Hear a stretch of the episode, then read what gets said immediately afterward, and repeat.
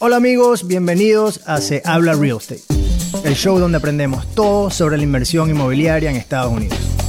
En cada episodio, de la mano de empresarios e inversionistas exitosos, nos encargamos de explorar las distintas estrategias de inversión que existen en el mundo del real estate, tanto inversiones pasivas como inversiones activas. También hablamos de marketing, hablamos de negocios, hablamos de dinero, de cómo alcanzar la libertad financiera, pero principalmente aquí se habla real estate. Hola, hola, Lennon Lee por acá. Bienvenidos a Se habla real estate, el show donde aprendemos todo sobre la inversión inmobiliaria en Estados Unidos.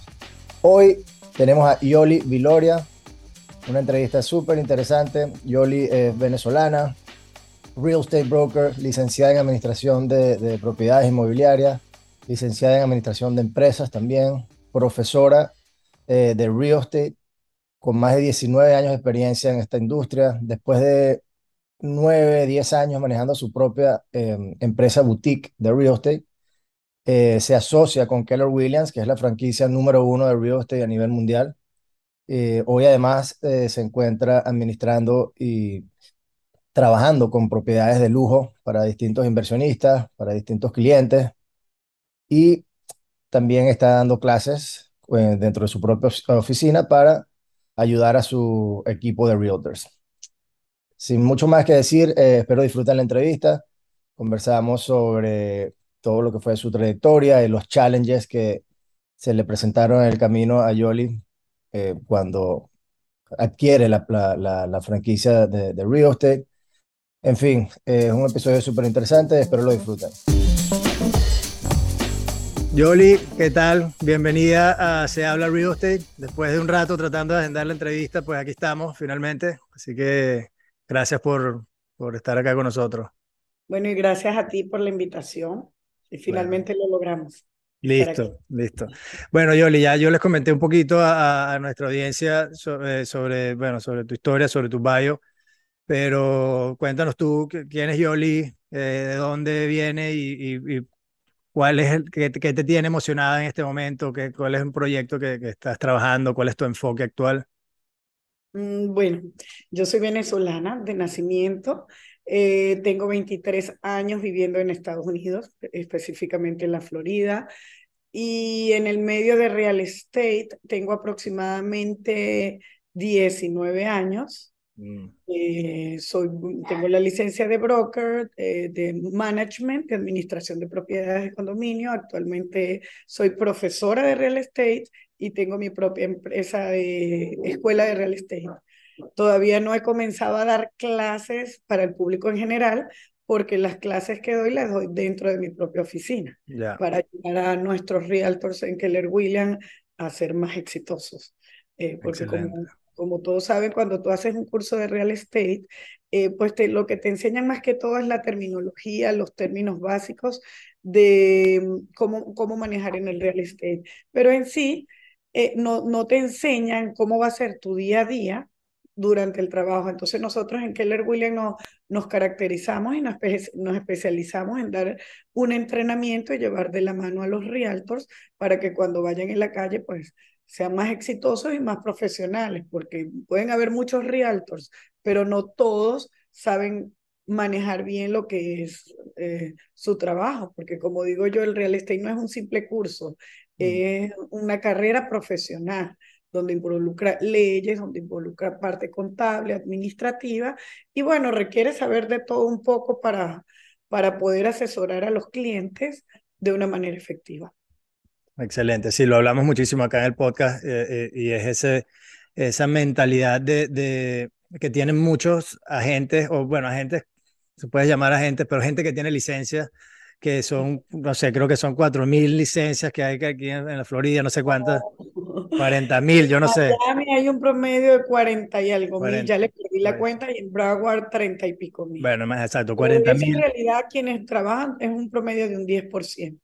Exactamente, el 10%, típica, típica ley de, de, 80-20, que donde el 20%, sí, ¿no? Eh, manejan el 90% de las transacciones, lo, lo, harán 10% de la gente que tiene licencia. Y pues un porcentaje mucho más mínimo de eso, en verdad se convierte en lo que son top producers, ¿no? Gente que de verdad maneja el gran volumen de, de, de y se, se, destaca y se diferencia mucho más de cualquier agente. Y bueno, e, es una conversación que siempre tenemos acá porque no es solamente, como dices tú, mira, un curso que hice y ya, o sea, esto es una carrera, estás estableciendo un negocio, una marca personal y lleva todas esas partes que son marketing, parte de contabilidad, armar un equipo, eh, no es simplemente, mira, un primo que tiene una casa para vender y ya, ¿no? Eso, eh, bueno, chévere. Hay mucho desconocimiento en eso y por eso la gente cree que es sacarse la licencia y ya y vas a vender una casa y rentar una propiedad y piensas en una comisión y no saben que están poniendo en juego la estabilidad tanto económica como emocional de una familia o de una persona, sus inversiones, su primer hogar, o sea, son tantas cosas. Este es un tema tan interesante y el real estate es una carrera tan linda e interesante que, porque la gente siempre se acuerda de ti, ya sea por algo bueno o por algo malo, pero, pero de cualquier manera se acuerda de ti porque saben que, que bueno, que tú les conseguiste sus casa, la casa de sus sueños o el negocio de sus sueños o las inversiones que te hicieron hacer mucho dinero. O perder mucho dinero, ¿verdad? O perder mucho dinero de cualquier manera te van a recordar. Totalmente, totalmente. Así que bueno, la idea es que nos recuerden de, de, buena manera y al final también es un negocio absolutamente de relaciones donde esta, estos clientes pues están confiando en, nosotros como profesionales de, de, real estate y, y, como dices tú, sí, están poniendo en nuestras manos eh, sus ahorros, sus su familia, etcétera, ¿no? Eh, Yoli, cuéntame, hablas, estás, estás con, con Keller Williams ¿De qué manera te, te, te asocias con Keller Williams? Eh, creo que me comentaste, compraste una, una franquicia de, de, de, esta compañía, que es una compañía nacional, una de las más grandes del país, totalmente internacional. Eh, ¿De qué manera tomaste ese paso y, y cuál fue, digamos, alguno de los desafíos más grandes de, de, de, pasar de ser quizás un agente de real estate a ya, mira, voy a, a, comprar un negocio como tal, una franquicia y voy a tener mis agentes bajo mi, bajo de mi, mi, equipo y todo eso. ¿Cómo, ¿Cómo fue ese journey? Bueno, te cuento, yo no, yo no vengo de agente directo a Keller okay. yo, yo, pasé de agente a tener mi propia empresa de real estate, a broker, hace aproximadamente 14, 15 años. Eh, duré con mi empresa de real estate un promedio, oh, creo que como de 8 o 10 años, yeah. como, como broker, dueña sola de, de, mi empresa. Era una empresa boutique, una empresa local. Uh, tenía bajo mi mando aproximadamente 53 realtors, 55 realtors. Y allí es cuando Keller Williams me invita a asociarme. Ya. Yeah. Yo no estaba realmente interesada porque, bueno, como somos sobre todo nosotros los latinos que pensamos que no somos los dueños de nuestra empresa, no vamos a compartir nuestro negocio con nadie, tenemos la mentalidad no es tan abierta como la americana. Y bueno, poco a poco, en varias oportunidades, ellos fueron a visitarme para convertirme en socio hasta que finalmente me convencieron y me hicieron ver y tener una visión más lejos de lo que realmente yo tenía, porque eh, siendo dueña de mi pequeña empresa, siempre iba a tener un techo, por lo que no tenía todas las herramientas que se necesitan para seguir creciendo. Y eso fue lo que me hizo pensar a cambiarme de mi mentalidad y a cambiar mi, eh, mi crecimiento, porque yo dije, bueno, acá en esta empresa pequeña siempre voy a tener el techo, no se me hace más difícil expandirme. En cambio, Keller Williams es la empresa número uno, de, de, es la franquicia número uno de real estate a nivel mundial. Wow. Y mm, no solamente eso, de Estados Unidos, sino del mundo. Y la ventaja es que se te abren las puertas, ahí tengo más socios, entonces esa fue lo que al principio me, me, costó un poco de salir, de ser yo una dueña sola de una empresa, cambiarme a ser socia de, de varias personas que incluso ni siquiera conocía. Pero bueno, todo es un aprendizaje en la vida y si quieres crecer, pues tienes que arriesgarte y, y tomar eh, decisiones de pasos agigantados que, mm. que en el futuro pues puedes ver los frutos. Adicional a que como no solo como dueña, o como accionista de la empresa, sino que tienes la oportunidad de poder hacer negocios en cualquier otra ciudad o en cualquier otro país. eh, cosa que yo no iba a poder hacer se me, o se me iba a hacer muy difícil hacer dentro de, de mi misma de mi oficina como, sola yo como, dueña. En cambio, aquí tengo mucha posibilidad de expanderme, hoy los Realtor igual, tienes mucha manera de crecer, porque no solo Keller Williams se caracteriza porque vas a una empresa de real estate tradicional con un broker y ya.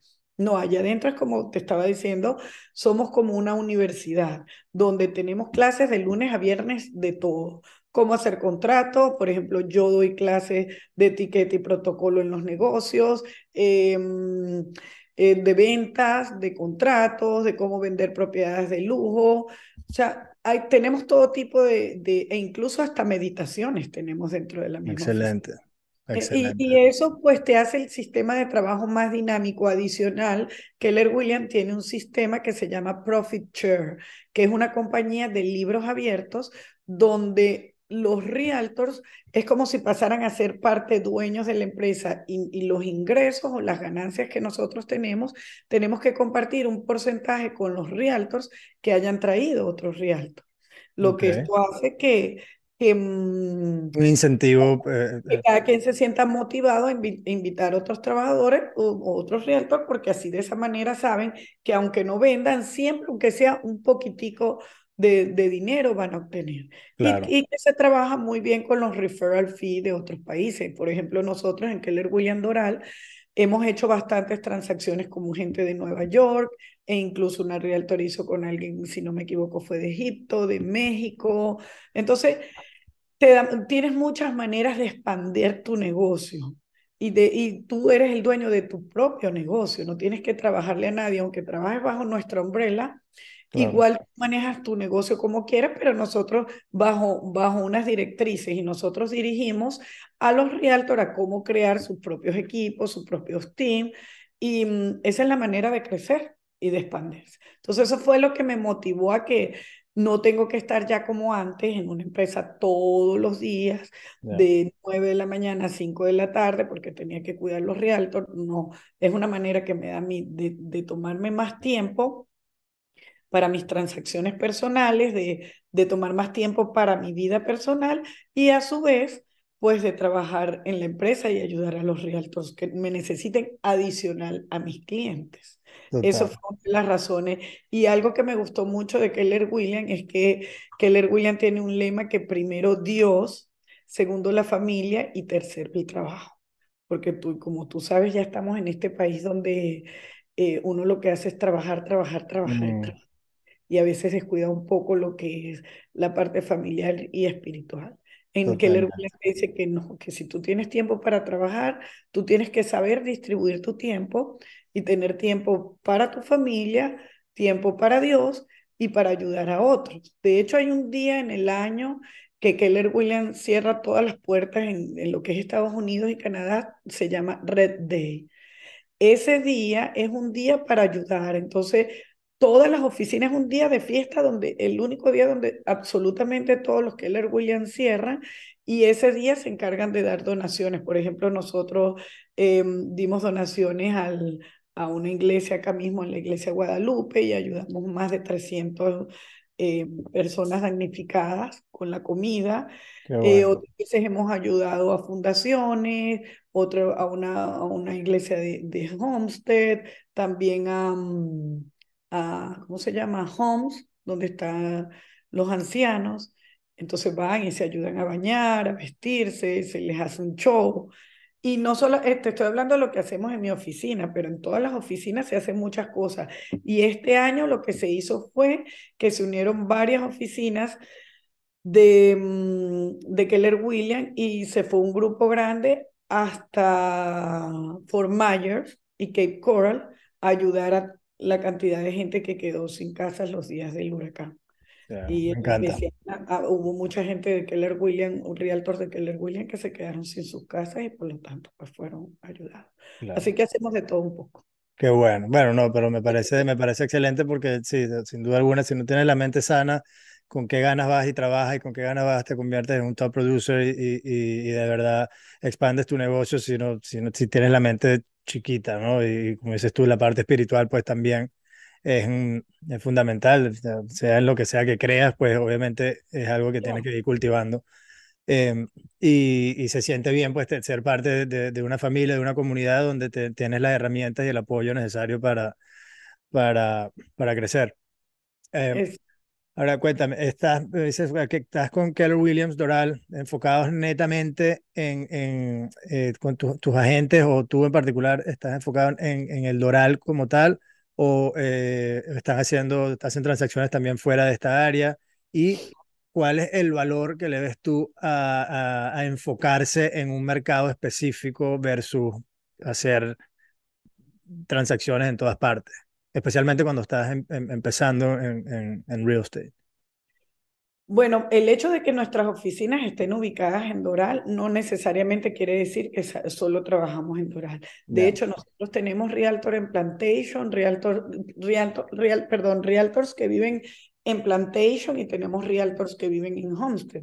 Simplemente que les gusta la localización del Doral porque les quedan cerca de, de los colegios de sus hijos o de cualquier otro trabajo, simplemente porque estamos bien cerquitas del Turnpike y, y al su vez, pues eso les hace fácil para ir hacia arriba o hacia abajo. El Doral, como todos sabemos, es una de las localizaciones que tiene mejor área en el condado de Dade porque estamos en el, igual que Coral Gable, porque estamos en el medio de la ciudad, bien cerquita del aeropuerto, en fin, y mm. tenemos varias autopistas a los alrededores.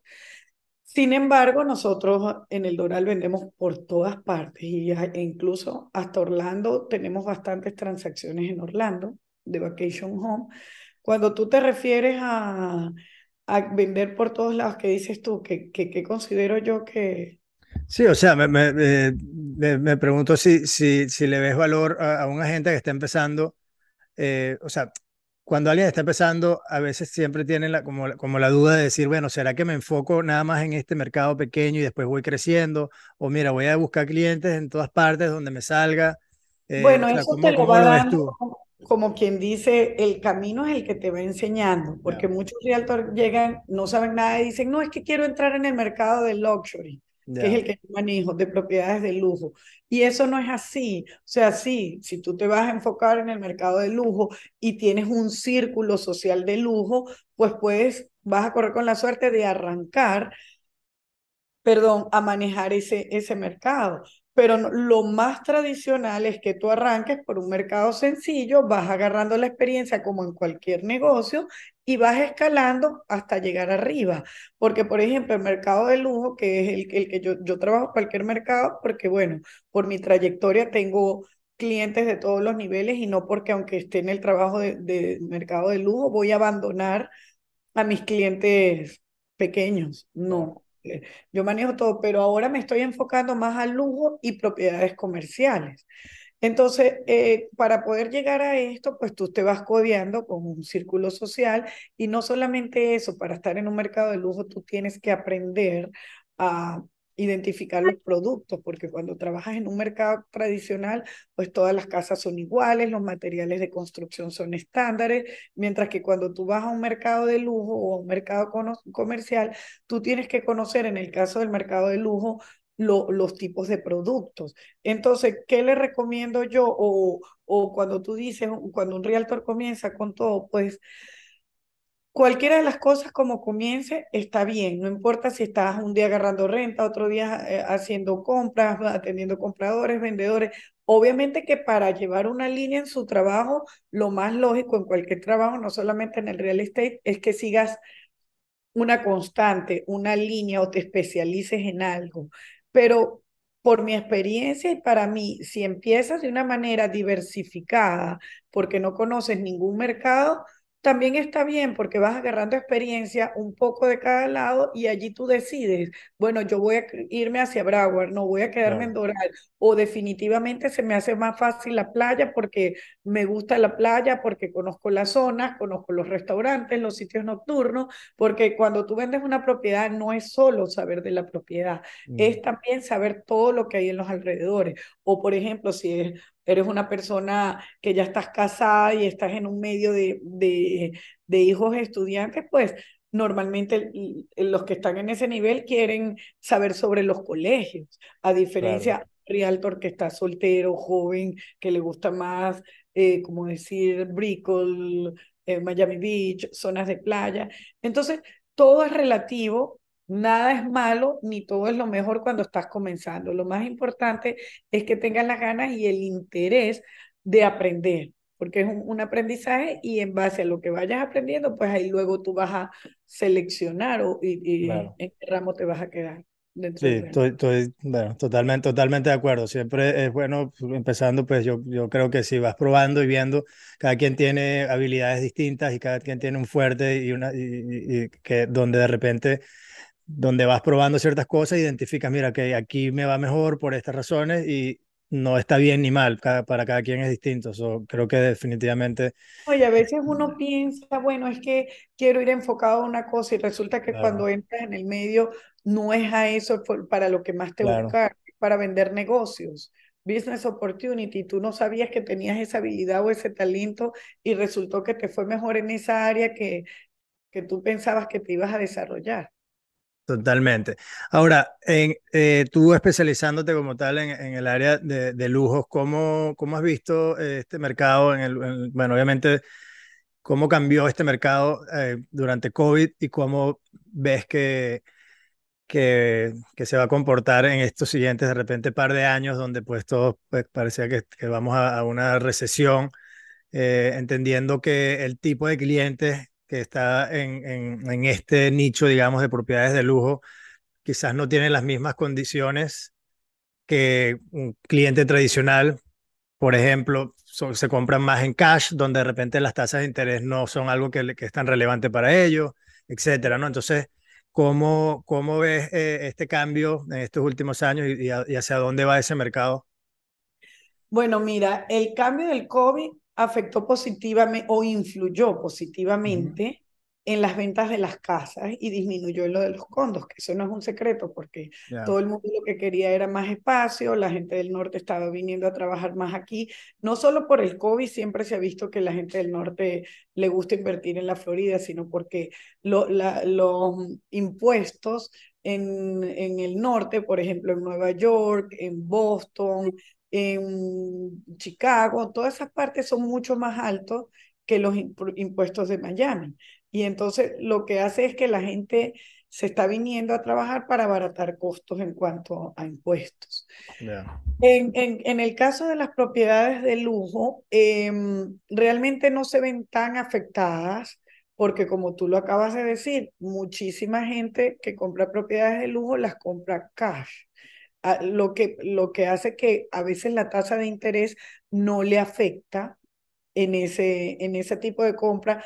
¿Por qué, ¿Por qué digo a veces? Porque si muchos compran cash y otros financiados, o muchos compran cash, pero el dinero donde viene cash es de una línea de crédito, de otra propiedad, de otra cosa, y de cualquier manera ahí le puede afectar. Pero honestamente no se ven tan afectados. Adicional a que cada vez tenemos menos terreno en el sur de la Florida donde construir. Entonces, eso hace que cada vez haya exista menos posibilidad de casas de lujo, sino la gente lo que está haciendo es reconstruyendo casas viejas, cada vez se va a ir acabando más la propiedad, la, las ventas de, de single home o de casa y cada vez va creciendo más la venta de condominios. Entonces, en el caso de las casas, el mercado se mantiene y, mm, y, realmente el mercado no va a bajar como mucha gente piensa, que los precios, estoy esperando que los precios bajen como en el 2008, mm. eso no va a pasar. O sea, garantizado que no va a pasar una baja como en el 2008, ni la recesión va a ser igual que la del 2008, porque en el 2008 eh, la gente daba de inicial un 5% o hasta ni siquiera daban inicial, compraban la casa con un préstamo de un 103%, por lo cual hizo que la gente perdiera sus propiedades sin importarle. Hoy en día eso no va a pasar porque los bancos se cubrieron más las espaldas de que lo, lo, y, y las iniciales o down payment fueran mucho más altos, mínimo 30%, 40%, 20%, y cuando eso pasa, pues los bancos no van a perder, porque aunque la persona pierda su casa, el banco no va a perder. Entonces, y normalmente el que dio eso de inicial tampoco va a arriesgar tanto su dinero y decir, no, prefiero no pagar porque los intereses me subieron. Entonces, eh, no, no va a ser lo que ha pasado, lo que está pasando ahora es que los precios se van a ajustar, más no a bajar. Cuando digo ajustar, ¿en qué sentido es ajustar? En que en el 2020 y 2021 mucha gente se volvió loca a decir, bueno, yo voy a pedir por mi casa que vale un millón, voy a pedir dos, a ver quién los da. Y, este, y eso fue lo que hizo el desajuste de los precios, unos precios irreales que no era que había subido, es que había mucha gente desubicada, vamos a decir así, y quiso poner cualquier precio no basado en, en un avalúo, en un appraisal, sino quiso darle a sus casas los precios que consideraron que vamos a aprovechar la oportunidad, la voy a poner de, 500 en 900 y, y, y hubo gente loca que los dio pensando que las casas se van a acabar, las casas... Y no, no fue el mejor, o sea, fue el mejor momento de comprar. Yo digo, nunca hay un, un peor momento ni un mejor momento. El mejor momento es el que, para el que tú estás listo. No importa cómo esté la economía, porque la economía puede estar muy buena, puede estar mala, pero si tú estás bien o estás mal, ese es tu momento. Es tu situación, sí es tu situación y eso es muy personal, sobre todo para comprar una propiedad. Y en ese caso, sí, estaban altas las casas, pero los intereses estaban los más bajos de la historia en, en, la, en los últimos 40, 45 años. Entonces, era una, una balanza. Hoy en día están un poco más bajas, los intereses más altos, pero cuando te pones a ver, es casi que lo mismo. Las casas valen un poco menos, pero los intereses más altos ahí te valían un poco más y los intereses más bajos. Entonces es dependiendo de la situación de cada quien, pero que van a bajar mucho más, no van a bajar, se van a ajustar al precio real. A la realidad, correcto. Fue un, fue un precio irreal. Entonces, al ajustarse, para efectos de, de la vista, es como si bajara, pero no es que va a bajar una casa de un millón a 500 a 700, sí, claro. o, una, o una propiedad de 500 te va a bajar a 250, no, te puede bajar a 450.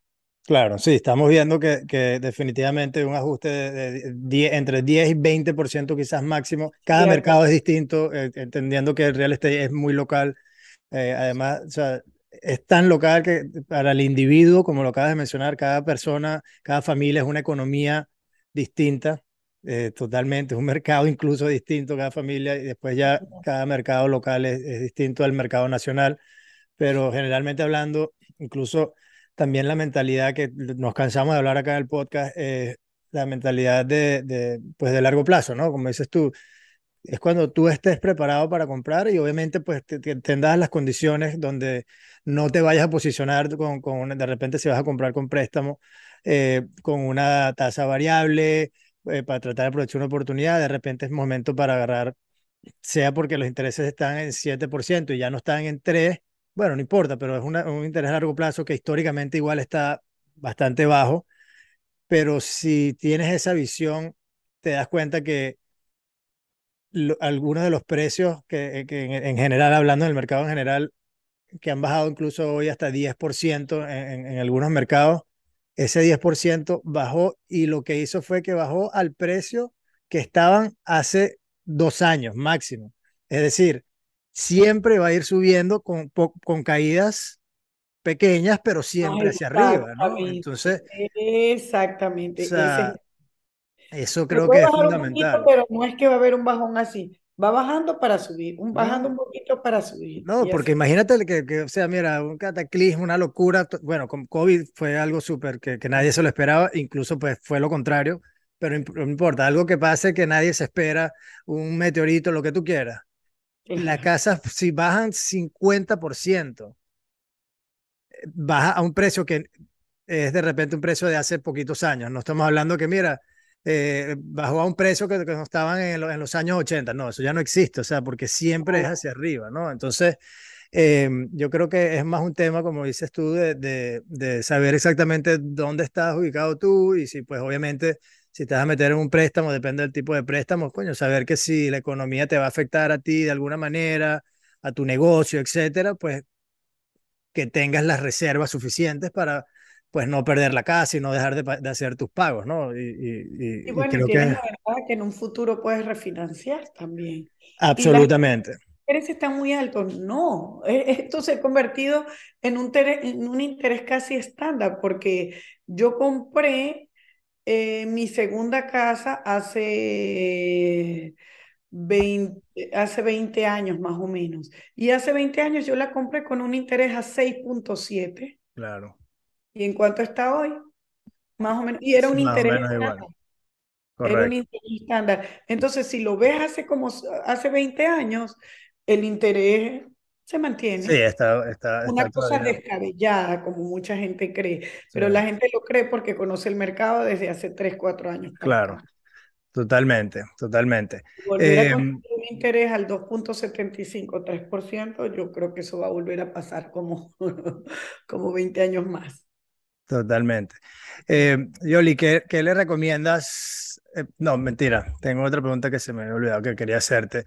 Eh, ¿cómo, ¿cómo diferencias tú, o mejor dicho, qué diferencia ves en la mentalidad y, en el trabajo que se realiza con una persona que está buscando una inversión donde quiere maximizar su retorno versus eh, lo que llaman de repente un lifestyle buyer, un comprador que está comprando porque, bueno, por necesidad, que se está mudando con su familia, donde eh, la inversión como tal no es la prioridad, sino pues una decisión de estilo de vida.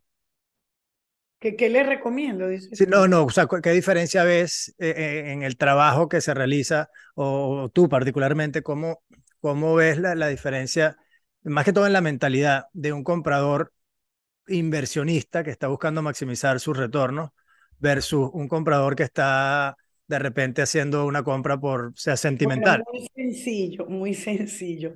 El comprador que, que va a, a, que quiere una vivienda, vamos a decir así, o una propiedad para su, para su uso personal, eh, su mentalidad es más emocional, porque es algo que lo va a usar para, para su, uso personal, valga, valga la redundancia, mientras que un inversionista es completamente eh, pragmático, quizás. más pragmático, no, no, pone el corazón en el medio, eh, es más frío, lo que le importa es la matemática, ni siquiera le interesa ver la propiedad en la mayoría de los casos, cuando son unos inversionistas grandes, a veces ni siquiera le importa ver la propiedad, simplemente le importa es la matemática porque es los resultados que quiere obtener, un rendimiento, no le importa si es bonita, fea, sino dónde va a obtener más rendimiento. Mientras que mm, es, más mental, diría yo. el, el, inversionista es más mental y la persona que lo usa para vivir es más emocional, porque obviamente es donde va a compartir su tiempo en familia, es donde va a vivir, eh, eh, es para su uso personal.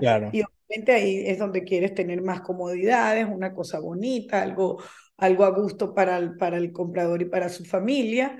Entonces, así lo diferenciaría yo. El inversionista es más mental y el, y el que lo use para su, para su vivienda personal es más emocional. Más emocional. Ahora, de estos inversionistas, eh, en, eh, ¿cómo ves tú eh, qué interés tiene, por lo menos los inversionistas con los que trabajas, de tu, grupo de clientes, qué, qué están buscando hoy en día? versus de repente hace, no sé, algunos años atrás. O sea, están buscando más propiedades en alguna zona en particular porque de repente, lo digo porque, bueno, inversionistas, como dices tú, es más mental y típicamente pues se han tomado el tiempo y tienen el conocimiento para identificar mercados que están de repente más en crecimiento, están, eh, tienen la capacidad de identificar, em, eh, analizar números y, información que el comprador normal pues no, no, no, le, no le es relevante.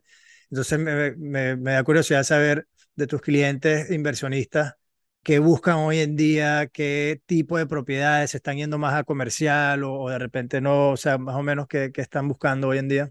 Bueno, eh, todo el mundo quiere comercial, el problema es que las propiedades comerciales cada día están más escasas y los préstamos comerciales son un poco más difíciles que los préstamos residenciales.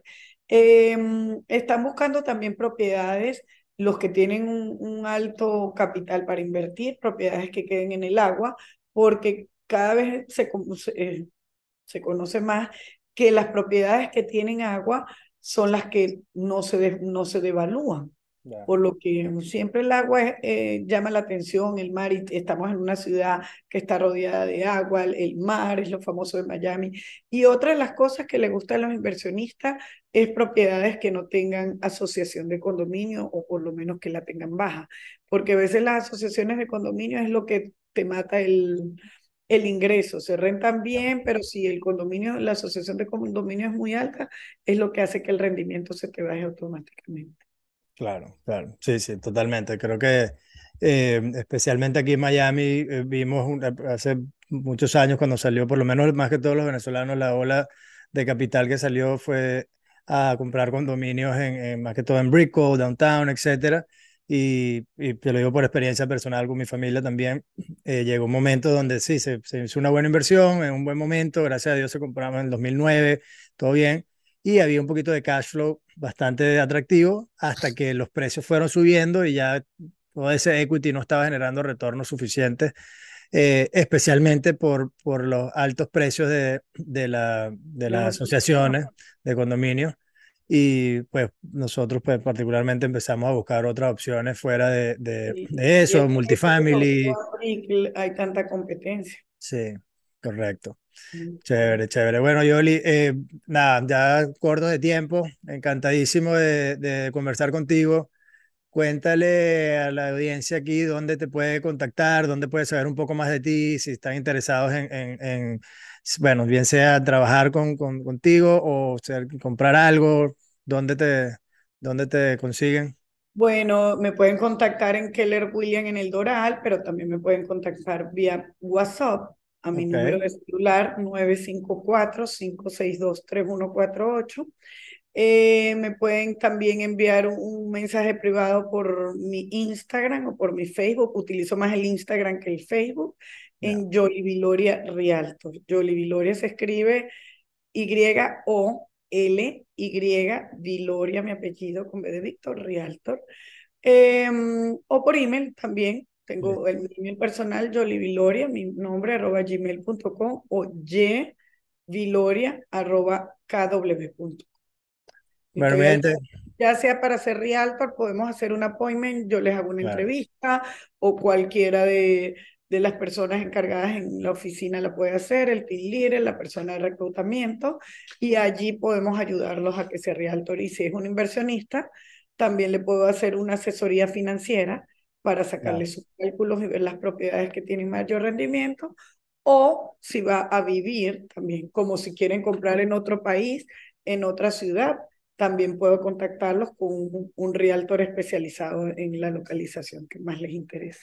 Listo. Bueno, ahí lo tienen. Espero hayan conseguido mucho valor en esta entrevista. Yo la pasé increíble.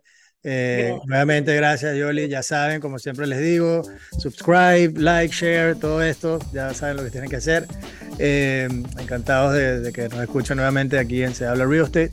Um, como siempre les menciono al final del episodio, acabamos de lanzar eh, nosotros un, un, club online, se llama Better Investor Club, donde estamos pues reuniendo y creando una comunidad de inversionistas pasivos en real estate tratando de, compartir estrategias, eh, conocimientos y proyectos de inversiones también, donde mm, la idea al final del día es convertirnos todos en mejores inversionistas y tratar de conseguir las estrategias para, para lograrlo. betterinvestorclub.com, vayan y chequenlo, es gratis para unirse, así que eh, nada, vayan y chequenlo. Eh, Yoli, nuevamente gracias y mi gente, nos vemos. Listo. Nos vemos en el próximo episodio. Estoy a la orden, ya lo saben, por WhatsApp, por Instagram, por mis eh, email. Dale. Listo. Cuídense.